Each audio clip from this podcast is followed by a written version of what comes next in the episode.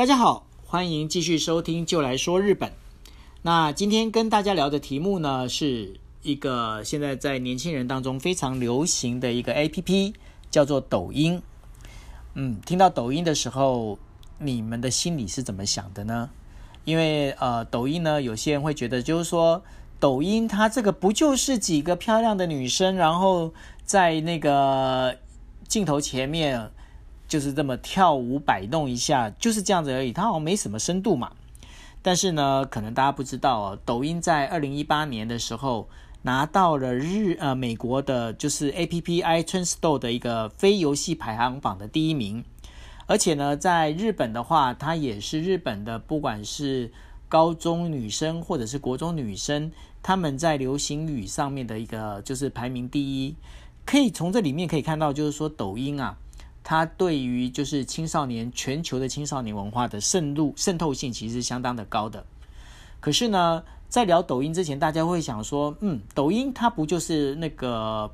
来自中国的一个商品吗？那中国不是有很多的仿冒吗？有很多的跟人家学习的 APP 吗？抖音它是吗？其实抖音它不是，抖音它是一个非常有趣，而且它是从一个真的是来自中国的一个原生的一个 APP，然后火红到全世界。可是大家可能不知道哦，就是抖音呢，它其实有分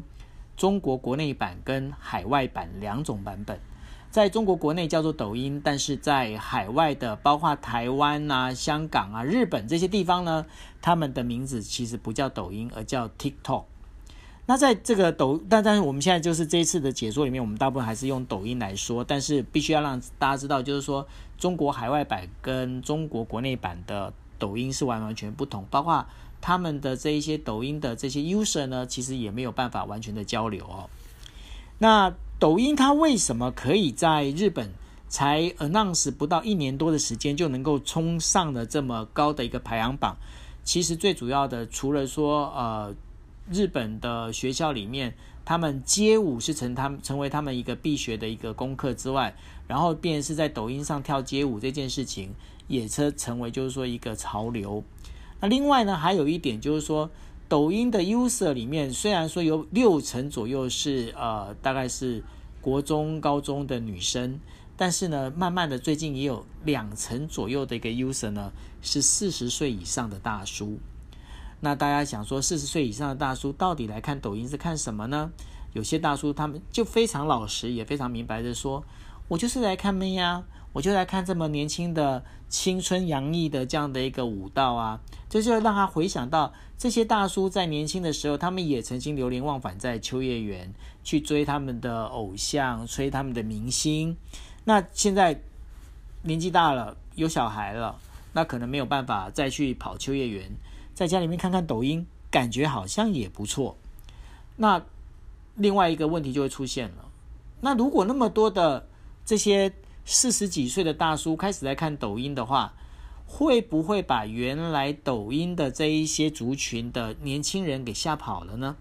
其实，在目前的几个分析里面，会发现抖音的族群玩法跟不管是 Facebook 也好，或者是 IG、Instagram 也好，玩法不太一样。因为 Facebook 或者是 Instagram 的话，它本身在玩的是一种社群媒体，也就是说。今天，当你要看到这个人的动态或者是这个人的照片的时候，你必须要加入好友，你才能够去看得到。但是抖音不一样，抖音在某个角度里面，其实更像是一种所谓的表演的平台。它在上面，你可以把它想象成它有一点像是那种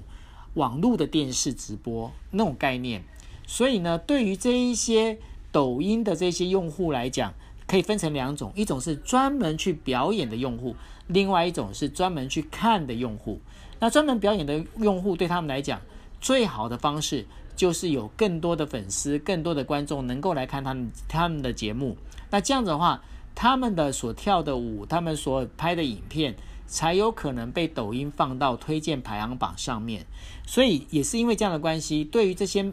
漂亮的美眉来说，他们就不太会去排斥说，OK。有没有一些大叔过来看，或者是有没有大叔会来，就是等于说加入电视他的一个粉丝，因为对他来讲，粉丝只有越多才是越好的。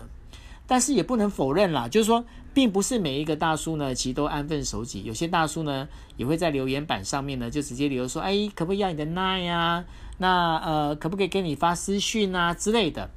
那这些妹子们，她们其实最好的一个处理方式，就是完完全就忽视不看，直接呢，他就继续还是上传他的影片，然后来增加他的粉丝量。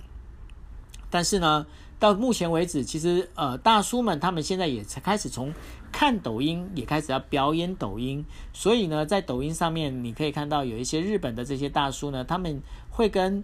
他们的爸爸妈妈或跟他们小孩子一起来跳舞，然后一起来做这些事情。那这些抖音的这些发展呢，其实也让抖音这件事情呢，成了就是新的一种所谓的声音影音的一个平台。好的。那今天跟大家聊的就来说日本，今天就跟大家谈的是抖音这件事情，我们下回见。